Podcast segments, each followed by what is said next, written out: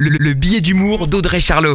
Bonjour à tous, bienvenue dans cette nouvelle chronique à poil le 1er mai.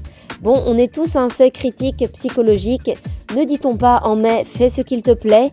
Eh bien voilà, le 1er mai 2021 sera marqué par voir des gens ou bien vous-même jardiner nus dans votre jardin. Depuis 2005, chaque premier samedi du mois, c'est la journée mondiale du jardinage nu aux États-Unis.